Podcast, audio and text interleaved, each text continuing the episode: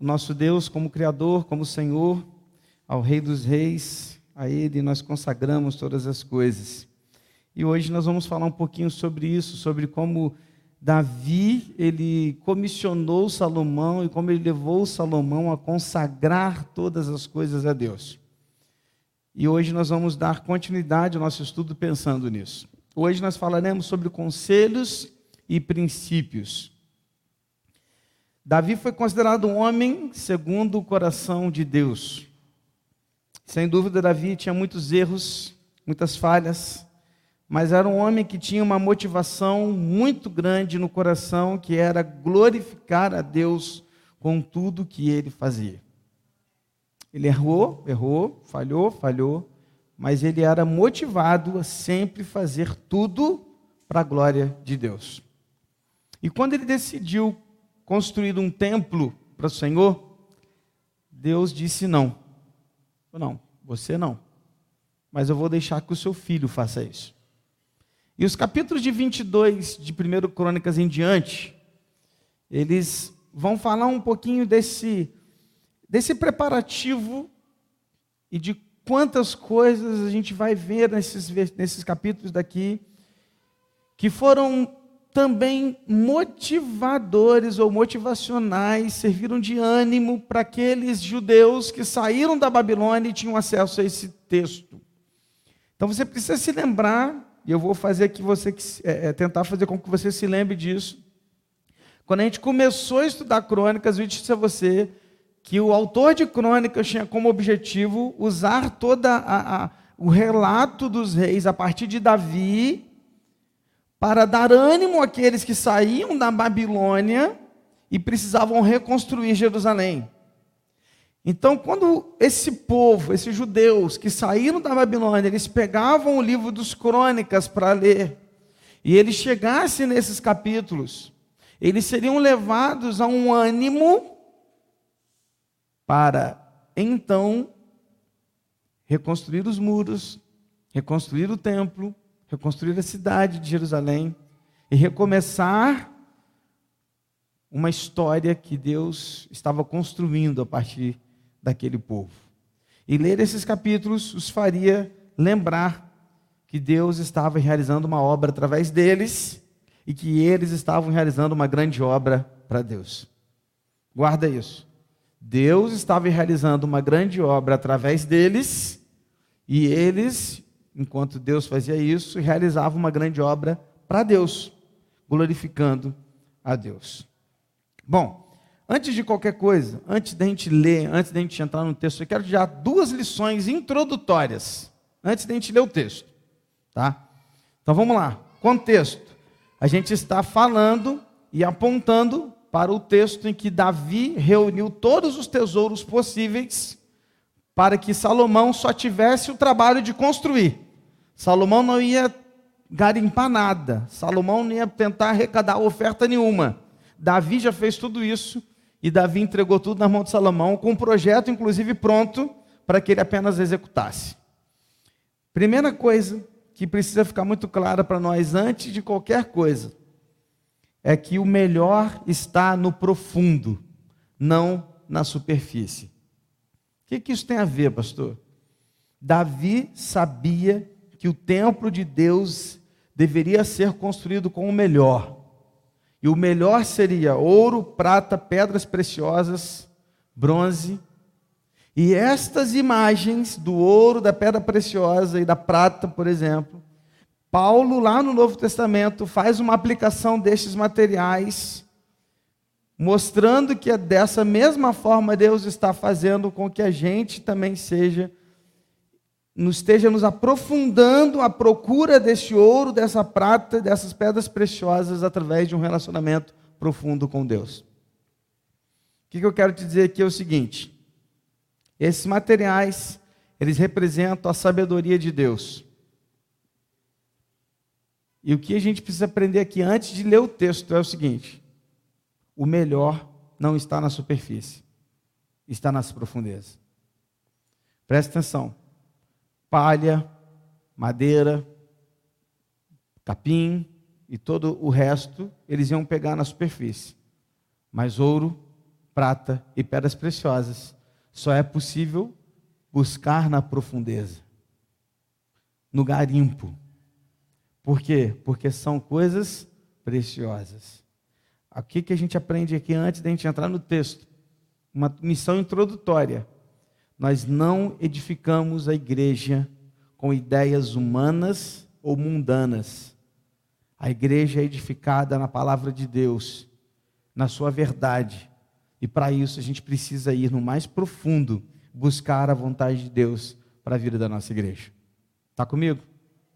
Recentemente, um grupo de pessoas morreu ao fazer uma viagem ao fundo do mar, num submarino, né, pequenininho ali, e eles desceram para tentar encontrar o Titanic. E a gente sabe da história, você acompanhou um pouco aí nas notícias, que isso né, acabou com uma tragédia. Aquele, esse episódio me fez pensar uma coisa interessante. Eu fiquei pensando comigo, aqueles caras tiveram que assinar um documento dizendo, é, sabendo do risco e da morte, né? E mesmo assim eles foram. Eu fiquei pensando comigo, aquilo para eles era tão valioso a ponto deles arriscarem a própria vida para chegar no profundo e poder então vislumbrar o Titanic no fundo do mar. Para eles aquilo tinha um valor, senão eles não fariam isso, ao ponto de colocar as suas vidas em risco. E eu fiquei pensando, isso me fez refletir.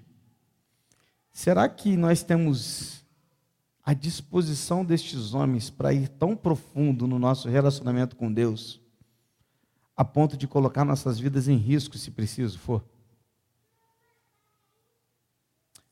Entendendo que é tão importante nos aprofundar e chegar no mais longe possível com Deus a ponto de, se preciso for, se eu tiver que assinar um documento e falar, eu arrisco a minha vida porque eu, tô, eu quero me aprofundar no, no relacionamento com Deus, a gente iria nessa?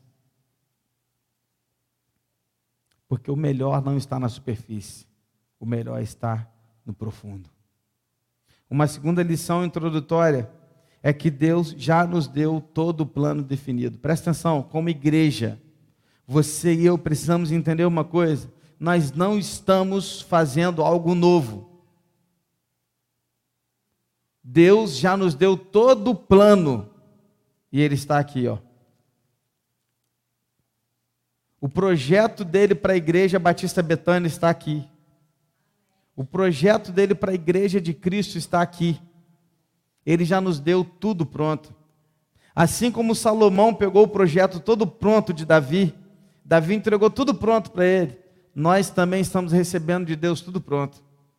A ideia aqui, queridos, é que a gente precisa entender que nós não estamos projetando nada novo. Nós estamos seguindo, devemos seguir um plano perfeito de Deus, chamado igreja, através da Sua palavra. E a nossa missão é apenas seguir e obedecer ao Senhor, a Sua palavra. Salomão recebeu o projeto inteiro na sua mão sua missão era só executar. Ser uma igreja viva, em novidade de vida, para a glória de Deus. Este é o plano. O templo existia para mostrar a glória de Deus, o templo de Salomão. E a igreja de Cristo, ela existe para, o mesmo objetivo. E eu não estou falando das paredes, estou falando de nós. Porque o templo agora somos nós. E nós existimos para mostrar a glória de Deus. Amém? Duas coisas. Primeiro, então, o melhor está onde? No profundo. E nós não vamos criar nada novo. Nós vamos seguir um plano que veio de, de Deus. 1 Crônicas 22. Vem comigo. Abra sua Bíblia. Lá no primeiro livro de Crônicas, capítulo 22, quero começar nós vamos ler todo esse capítulo no dia de hoje.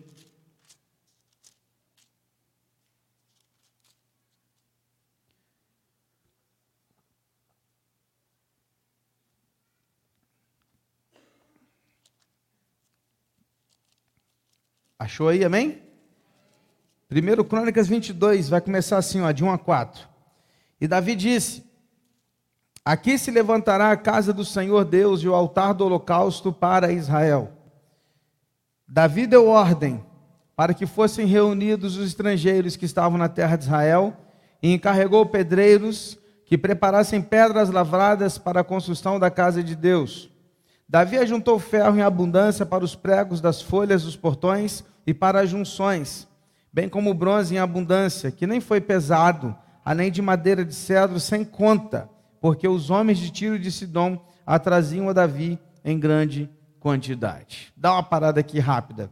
O Senhor não permitiu que Davi construísse o templo, mas ele o honrou com os preparativos. Davi preparou tudo. Não sabemos ao certo quando Deus começou a dar o plano para Davi, porque Davi não tirou esse plano todo da cabeça. Deus deu esse plano para Davi. Não sabemos exatamente qual foi o momento exato, certo, que Deus começou a passar isso para Davi. Mas é fato que em algum momento ficou claro para Davi que naquele lugar onde ele havia ofertado ao Senhor, dado aquela oferta por aquele pecado do censo, quando ele comprou aquele terreno para ofertar ao Senhor, ficou muito nítido para Davi que aquele lugar seria o lugar da adoração, que aquele lugar seria o lugar do, do, do, do templo. Davi entendeu que aquele lugar onde Deus havia aceitado a sua oferta seria o lugar do templo. E por esta razão, Davi começou a juntar todas as coisas, ele começou a reunir pessoas de Israel, estrangeiros, pessoas que moravam entre eles e tinham habilidades que os israelitas não tinham, porque os israelitas não tinham todas as habilidades, então ele pegou os pedreiros de uma nação, de outra e outra e outra, juntou tudo ali, os melhores que ele podia ter à sua disposição, e os chamou e os deu uma missão. A missão seria preparar tudo para a construção do templo de Jerusalém. E ele juntou tudo que ele podia. Depois que ele juntou tudo e ele preparou tudo, ele chamou Salomão e é o que nós vamos ver hoje. E ele deu uma palavra de encorajamento ao seu filho, a Salomão, que ainda era muito jovem, tinha muita coisa ainda pela frente, mas ele apresentou alguns princípios a ele que se aplicam a nós também.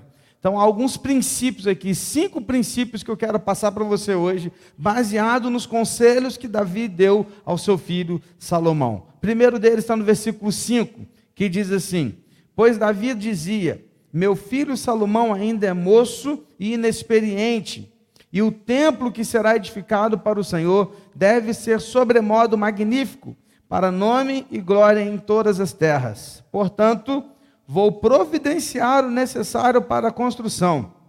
Assim, antes de morrer, Davi providenciou materiais em abundância. Uma primeira lição, um primeiro princípio que se aplica aqui às nossas vidas é essa. É responsabilidade do maduro preparar o inexperiente. Pega isso. É responsabilidade do maduro preparar o inexperiente.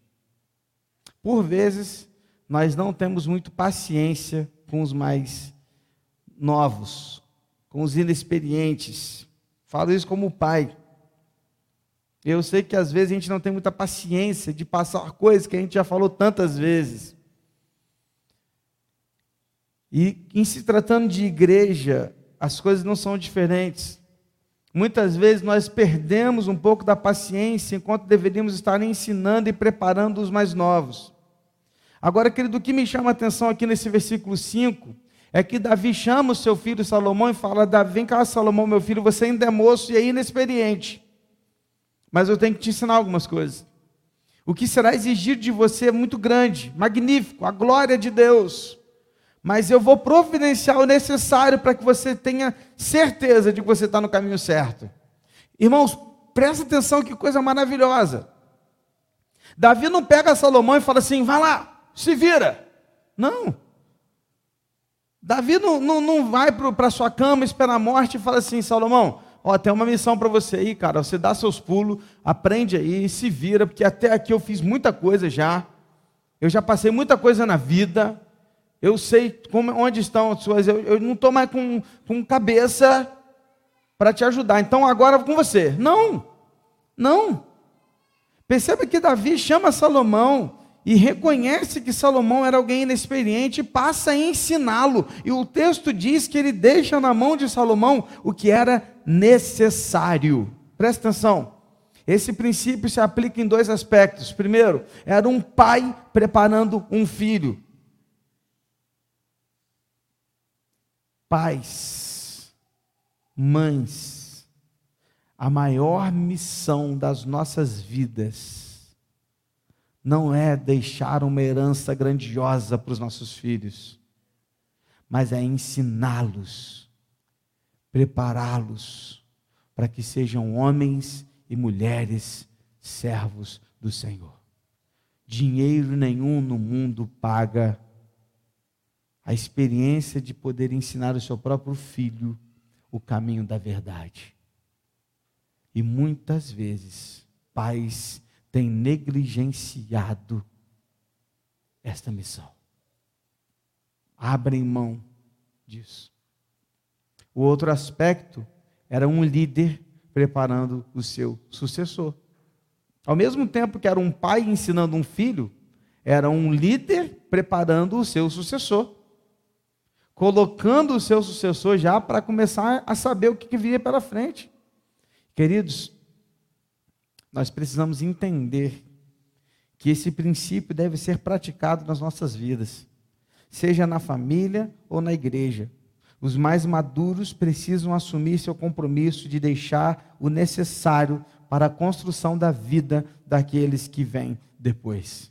Perceba que Davi não deixou sobrando nada, nem faltando nada. O texto diz que ele deixou o necessário, em abundância, mas era o necessário.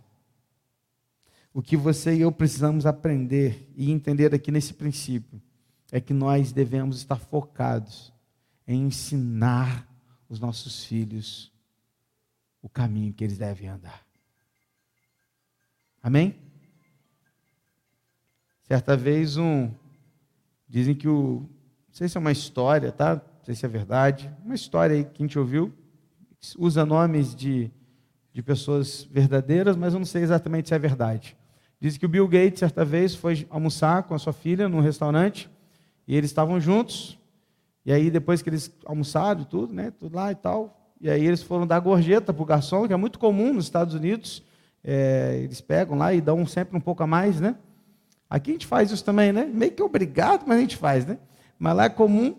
E aí ele pegou, e a filha dele pegou e deu 500 dólares de gorjeta para o garçom. Aí o garçom ficou todo bobo, foi para Bill Gates, né? Eu falei assim, pô, se a filha deu 500, imagina o pai. Aí o pai foi e deu 5 dólares. Aí ele não aguentou. Eu falei, não acredito, Bill Gates. A sua filha deu, me deu 500 dólares, você deu 5. Aí ele falou assim, é porque ela é filha de um milionário. E eu sou filho de um fazendeiro. Eu sei o valor do dinheiro. O que ele estava ensinando para aquela filha naquele momento era o seguinte: Cara, legal você ter feito isso, tudo bem, não estou desmerecendo, mas entenda o valor do suor de ter chegado até aqui. Há uma lição aqui por trás. Aquela história também é daquele pai que estava levando seus filhos ao circo, já contei essa história aqui antes. E aquele, naquele dia, menores de cinco anos não pagavam. E ele então olhou no caixa e perguntou, como que é isso? Não, aqui é tal, tal, tal, essas idades. Ele falou assim: ah, então quero quatro ingressos. Ele tinha três filhos. Ele falou assim: quatro? Mas e aquele menino ali tem quantos anos? Ele tem seis. Aí o caixa virou e falou assim: nossa, se você não tivesse falado nada, ele podia ter passado como cinco, você não ia pagar para ele. Eu nunca ia saber. Aí ele falou assim: você não ia saber, mas o meu filho ia saber que eu estava mentindo para ele não pagar. Então eu tenho um dever de ensiná-lo o que é o correto pessoas mais maduras, precisam estar dispostas a ensinar os mais novos e não negligenciar isso. Desculpa, irmãos mais velhos, mas muitas vezes vocês não têm paciência para ensinar os mais novos. Não tem. De sentar e de conversar, e não brigar, mas conversar. Bater um papo, contar a verdade, contar o que aconteceu, o que chegou, quando chegou. Precisamos fazer isso. Precisamos fazer isso. Estamos juntos, irmãos?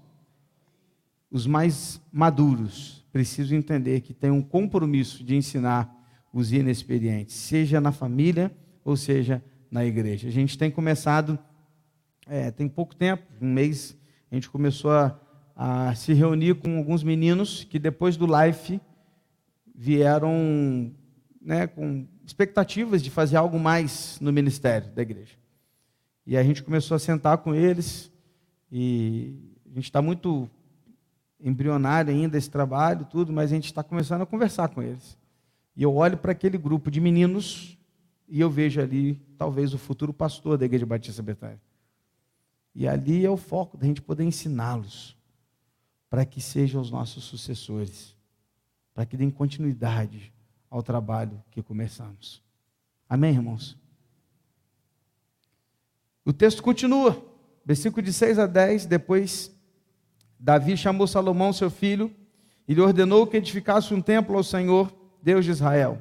E Davi disse a Salomão: Meu filho, tive a intenção de edificar um templo em nome do Senhor, meu Deus. Porém, a palavra do Senhor veio a mim dizendo: Você derramou muito sangue, fez grandes guerras. Você não edificará um templo ao meu nome, porque derramou muito sangue na terra na minha presença. Eis que lhe nascerá um filho que será homem pacífico, porque ele darei descanso de todos os seus inimigos ao redor. Portanto, o nome dele será Salomão, e nos seus dias darei paz e tranquilidade a Israel. Este edificará um templo ao meu nome, e ele me será por filho, e eu lhe serei por pai, e eu estabelecerei para sempre o trono do seu reino sobre Israel.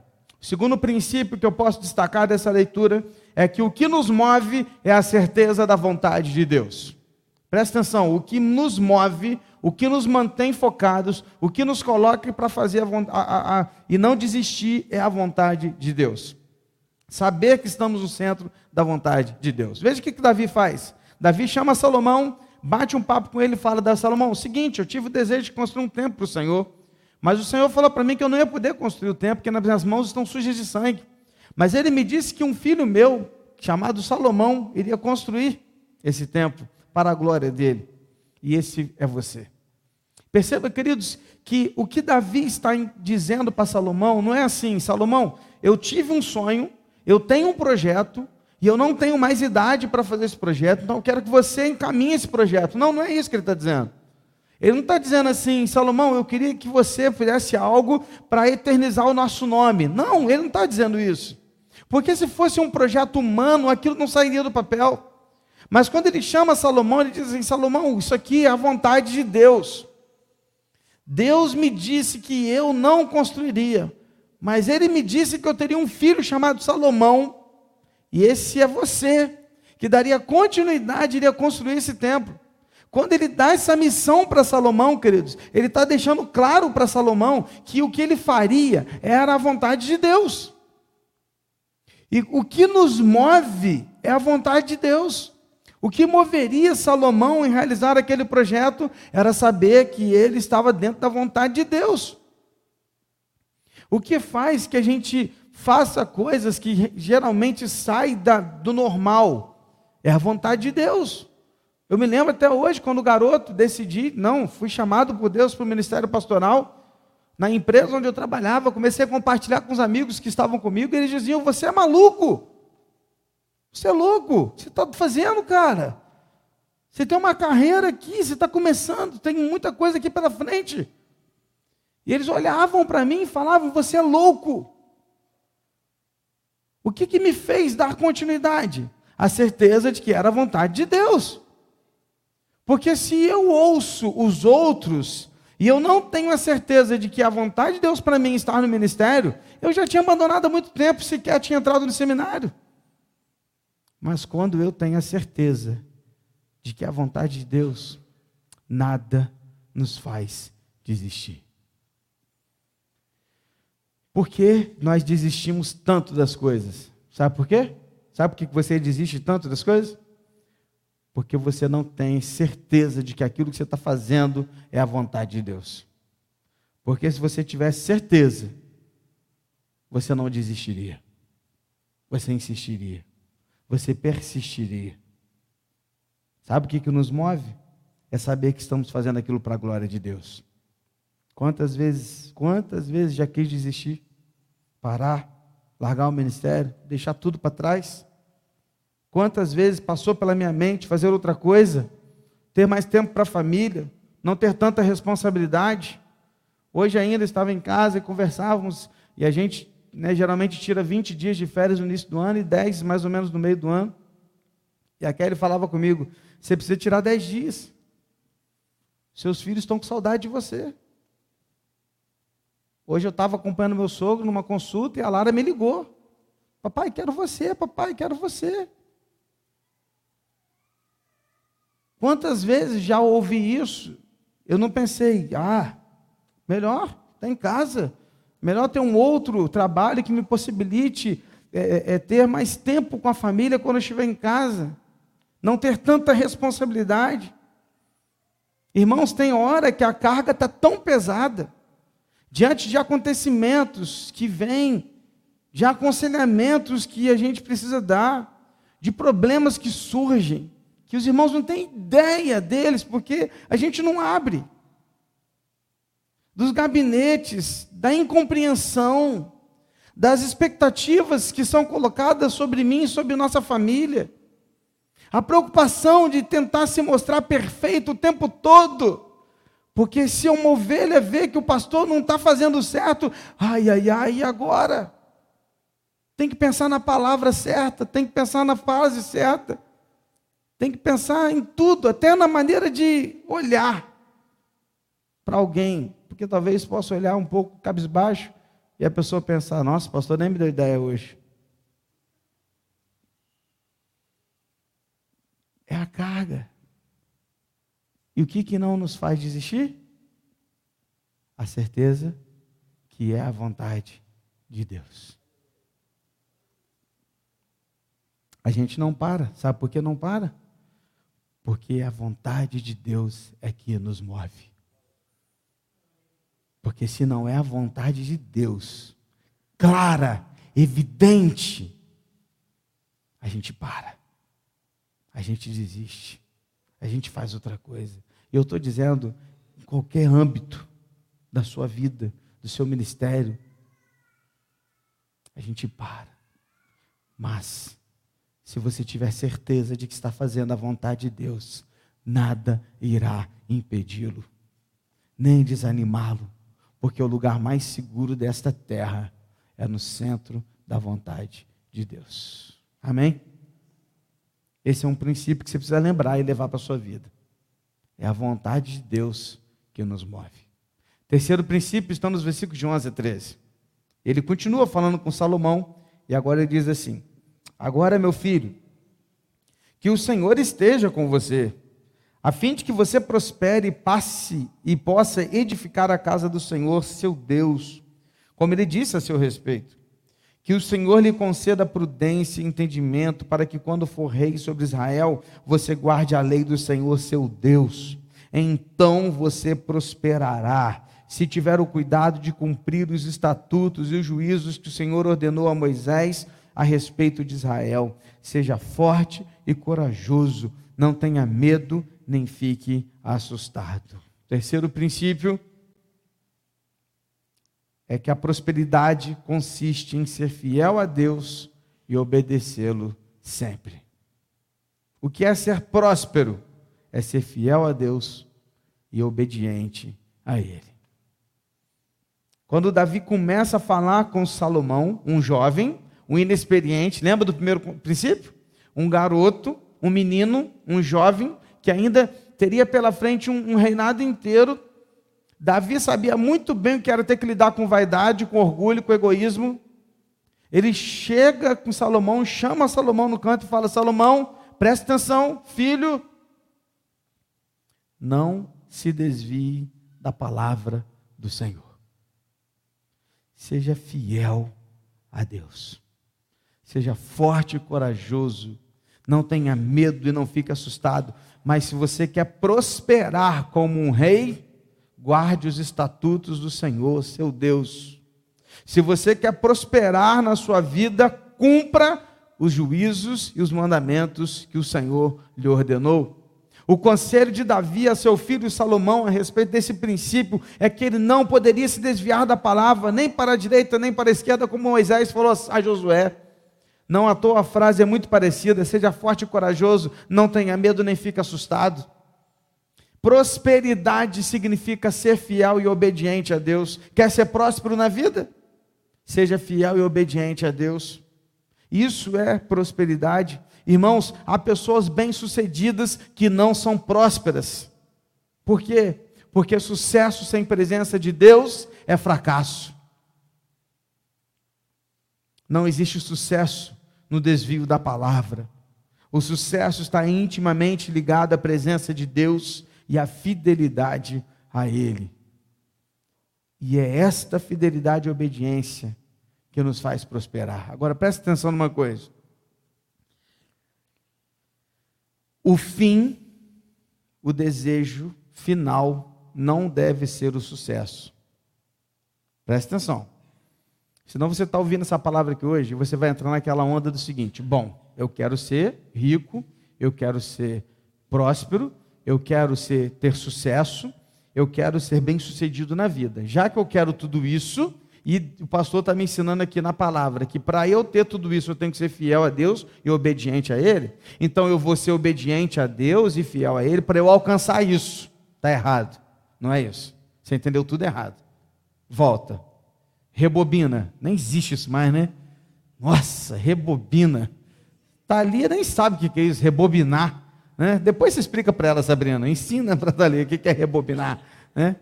Mas volta, volta, volta, volta, volta, volta tudo de novo. O fim, o objetivo é o relacionamento com Deus. Não é vou ser fiel a Deus para eu ter sucesso. Não, não, não, não é isso. É vou ser fiel a Deus e obediente a Ele, porque eu o amo acima de todas as coisas. E eu quero ter um relacionamento, lembra do início? profundo com Ele. E tendo um relacionamento profundo com Ele, porque eu amo acima de todas as coisas, logo a colheita da minha vida será uma vida bem-sucedida, ainda que não de sucesso humano, mas de sucesso à luz da palavra de Deus. O fim não é o sucesso, o fim é o relacionamento é a presença com Deus. De nada adianta excelência sem presença. A presença de Deus é o mais importante. É o princípio de Enoque. Lembra de Enoque? A Bíblia diz que Enoque andou com Deus e não foi mais visto. A Bíblia fala que ele fez alguma coisa? Foi um rei bem-sucedido? Foi um grande profeta? construiu uma cidade, fez. Na Bíblia fala que ele só o quê? Andou com Deus. E ponto. Mas por quê? Não, ele andou com Deus. Qual o objetivo? Andar com Deus. E o fim? Andar com Deus. Ande com Deus. Ponto. Esse é o objetivo. Esse é o fim. É ter relacionamento com Deus. O sucesso, à luz da palavra, é resultado de uma colheita que você não controla. Porque você pode até controlar o plantio, mas você não controla a colheita. Porque é Deus quem vai dar. No tempo dele, na hora dele, do jeito dele, para a glória dele. Amém? Quer ser próspero? Seja fiel com Deus não para ser próspero, mas para ter relacionamento com Ele. Não ande com Deus para obter sucesso em seus afazeres. Ande com Deus pelo simples fato do prazer da sua presença. E indubitavelmente você colherá sucesso e prosperidade na vida, não como fim, mas como resultado de um relacionamento íntimo, profundo e verdadeiro com Deus. Estamos juntos? Quarto princípio, 14 a 16. Eis que com muito esforço preparei para a casa do Senhor 3.400 toneladas de ouro e mais de 34 mil toneladas de prata, e bronze e ferro em tal abundância que nem foram pesados. Também preparei madeira e pedras, cuja quantidade você pode aumentar. Além disso, você tem um grande número de trabalhadores, cortadores de pedras, pedreiros, carpinteiros e peritos em todo tipo de trabalho em ouro, prata, bronze e ferro, que não se pode contar. Portanto, mãos à obra e que o Senhor esteja com você. Outra versão diz: Levanta-te e faze a obra, o Senhor seja contigo. Quarto princípio: o necessário está diante de nós. Mãos à obra. É isso. Queridos, eu não sei você, mas quando eu leio esse texto, eu fico imaginando a quantidade de ouro, de prata e de bronze que tinha naquele lugar. Porque parece incrível, mas Davi conseguiu juntar, não são três toneladas, são 3.400 toneladas de ouro. Não são 34 toneladas de prata, são 34 mil toneladas de prata. É bronze que não se podia pesar, era ferro que não se podia contar, madeira que não se podia enumerar. A quantidade era tamanha que não era possível contar, queridos. O que, que isso está me, me dizendo? Que Davi deixou o necessário para a construção do templo. A Salomão ele deu apenas uma ordem: mãos à obra, levanta-te e faça. O Senhor é contigo. O que a gente precisa aprender, querido, aqui, é que o necessário para a obra de Deus já está diante de nós. O que nos cabe? Fazer. Sabe o que eu ouço muito? Pessoas dizendo assim: ah, eu não estou pronto, pastor. Ah, eu não sei fazer eu não tenho recursos, tem gente que faz isso melhor que eu, ah, eu não sou apto para isso, ah, eu não tenho tempo. Desculpas, desculpas, desculpas e mais desculpas. Sabe o que eu aprendo aqui, querido, nesse princípio? É que Deus já deixou todo o recurso necessário diante de nós.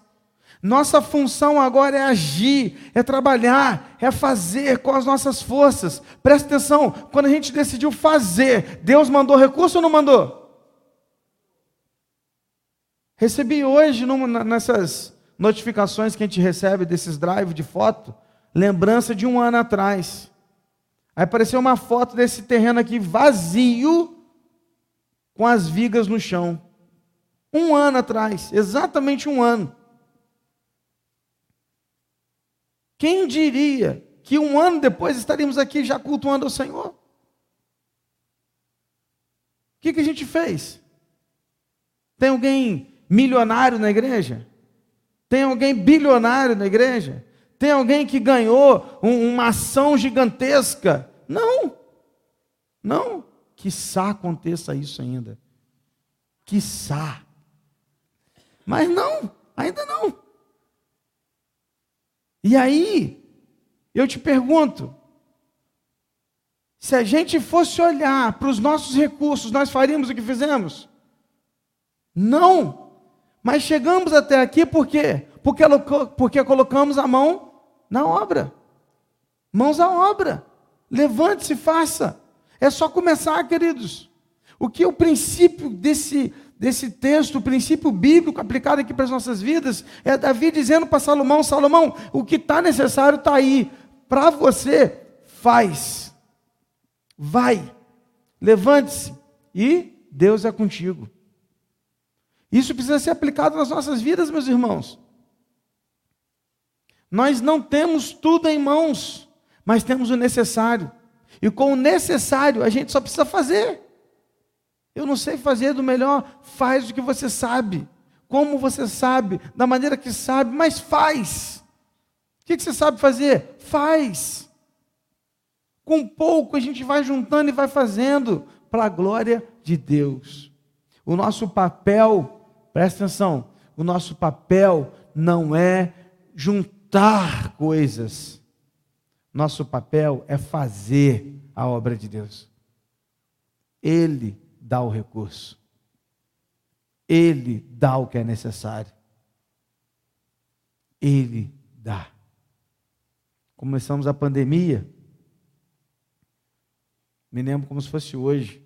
Primeiro culto. Entramos naquele templo, eu e mais uns três, quatro, com um celularzinho na mão, uma internet de plano de celular,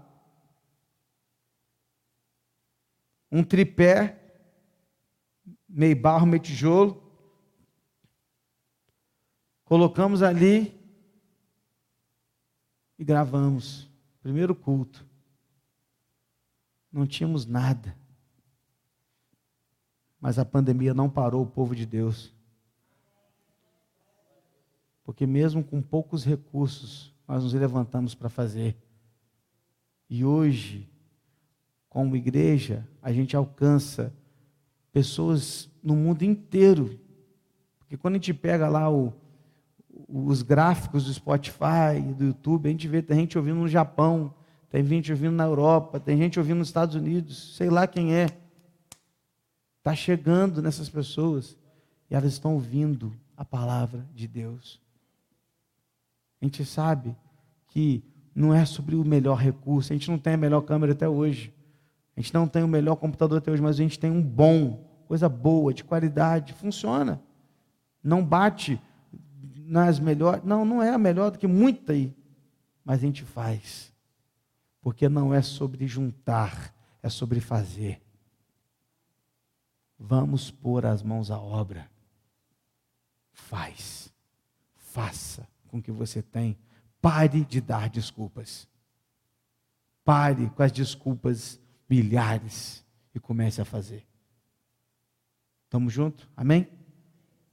Último princípio para a gente terminar. 17 a 19 diz assim: Davi ordenou a todos os chefes de Israel que ajudassem Salomão, seu filho, dizendo: Não está com vocês o Senhor, seu Deus? E não é fato que lhes deu paz por todos os lados? pois ele entregou nas minhas mãos os moradores dessa terra, a qual está sujeita diante do Senhor e diante do seu povo. Agora disponham o coração e a alma para buscar o Senhor, seu Deus. Preparem-se e comecem a construir o santuário do Senhor, Deus, para que a arca da aliança do Senhor e os utensílios sagrados de Deus sejam trazidos a este templo, que será edificado ao nome do Senhor. Último princípio para você gravar no coração. Quando nos envolvemos em uma grande obra, devemos consagrar nossas vidas. Ao nos envolver com uma grande obra, devemos consagrar nossas vidas.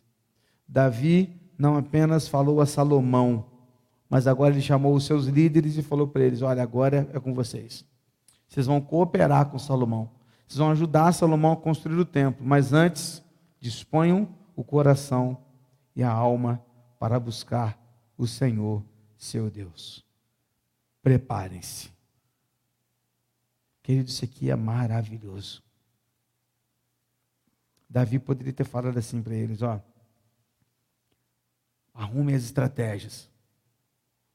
Ó, eu quero ver toda a, a planta da, da, do, do, do, nosso país, do nosso Israel. Quero ver como é que estão as coisas. Traga lá para mim todas as informações dos soldados espalhados. Eu quero saber antes de morrer, antes de passar o, o trono, eu quero saber. Não. Ele chama os seus líderes. E a única orientação é: preparem o coração e a alma e dediquem-se a Deus consagrem-se a Deus. Sabe por que, que Davi faz isso? Porque Davi era um homem segundo o coração de Deus. E ele sabia que fazer uma grande obra para Deus não é sobre a nossa força, é sobre a nossa dedicação e consagração a Deus. É sobre o quanto Ele faz através de nós. Quando nos envolvemos em uma grande obra para Deus, precisamos consagrar nossas vidas. Quanto maior a obra, maior a fundação. Agora pensa comigo aqui. Eu não sou engenheiro, não sou conhecedor de obra, não. Mas a gente sabe uma coisa básica. Quanto maior o prédio, maior a fundação.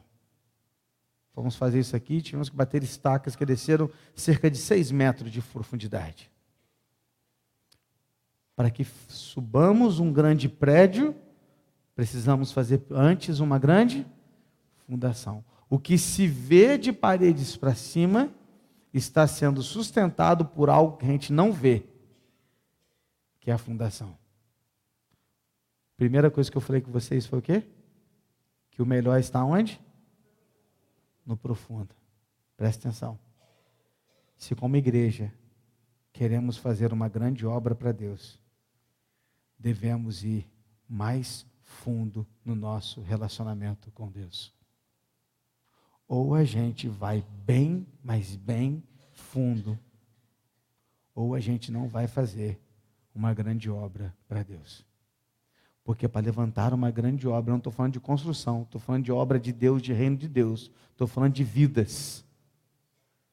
Para fazer uma grande obra para Deus, precisamos fazer uma grande fundação. E a fundação significa consagrar nossas vidas ao Senhor. Nos aprofundar.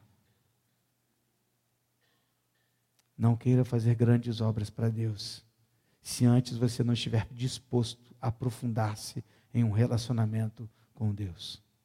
Tem gente querendo crescer sem descer. Primeiro a gente desce, depois a gente cresce. Isso é nossas vidas. E isso é como igreja. Quer subir? Então desça. Quer crescer? Então aprofunde-se. Porque grandes obras para Deus só serão feitas se dependermos totalmente de Deus, consagrando nossas vidas a Deus. Davi chamou seus líderes e falou: consagrem os seus corações. Vocês têm uma grande obra pela frente. Preparem-se. Consagrem-se a Deus. Feche seus olhos. Ore ao Senhor, querido. Talvez você tenha chegado aqui nessa noite cheio de dúvidas. Ou você tenha chegado aqui essa noite sem saber exatamente qual é a vontade de Deus para a sua vida.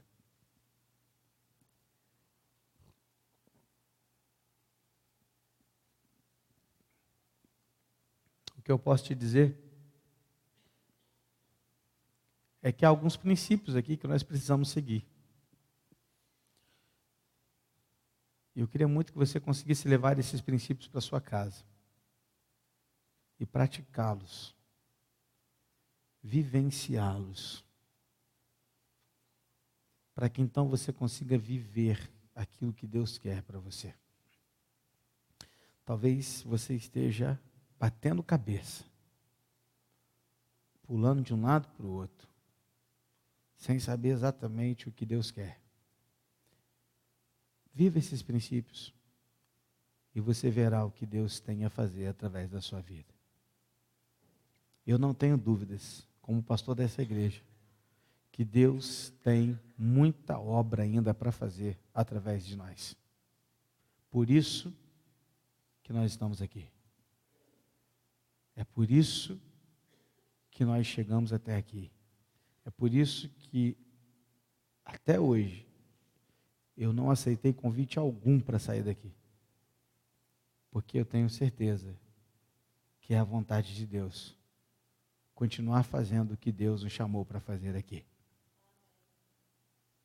A questão é: você também tem isso?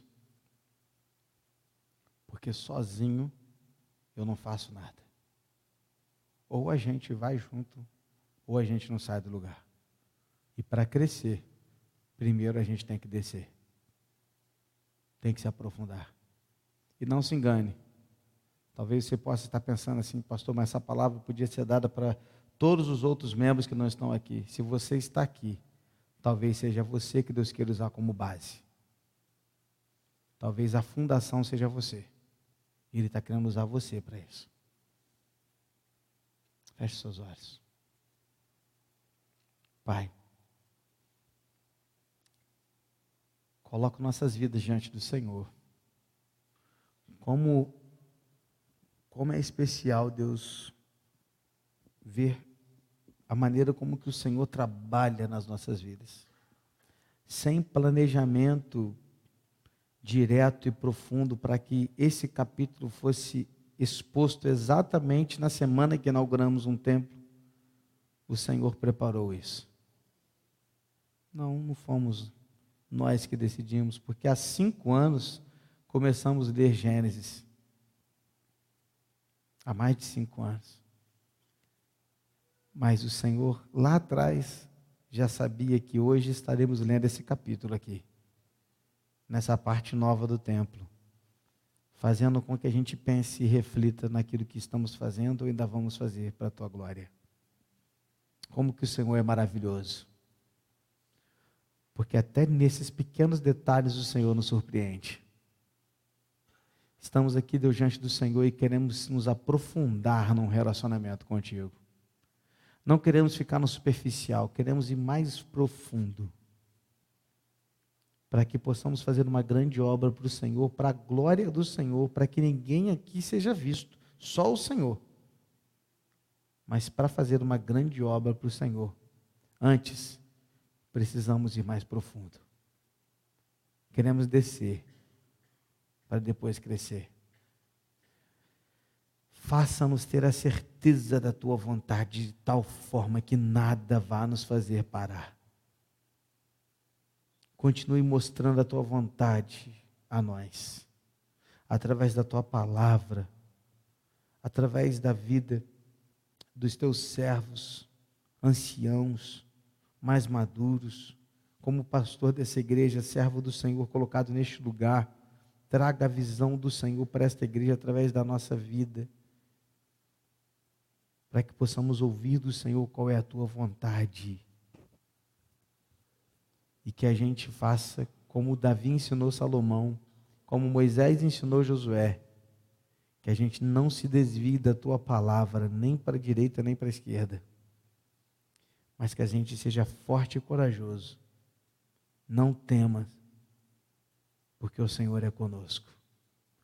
E a gente quer ser fiel e obediente à tua palavra. Por favor, Deus, ajuda-nos. É o que nós te pedimos nessa noite. E agora que o amor de Deus, o Pai, a graça salvadora do nosso Senhor e Salvador Jesus Cristo, a comunhão e a consolação do Santo Espírito de Deus, e seja com todo o povo de Deus espalhado na face da terra, mas em particular com o teu povo aqui neste lugar, faça uma grande obra através das nossas vidas agora e para todos sempre. Amém, Senhor. Amém, queridos. Que Deus assim nos abençoe. Estamos encerrando o culto dessa noite. Bom te ver, espero revê-lo domingo e na próxima quarta, para que possamos dar continuidade a esse estudo para a glória de Deus. Estamos despedindo, que Deus abençoe a todos nós.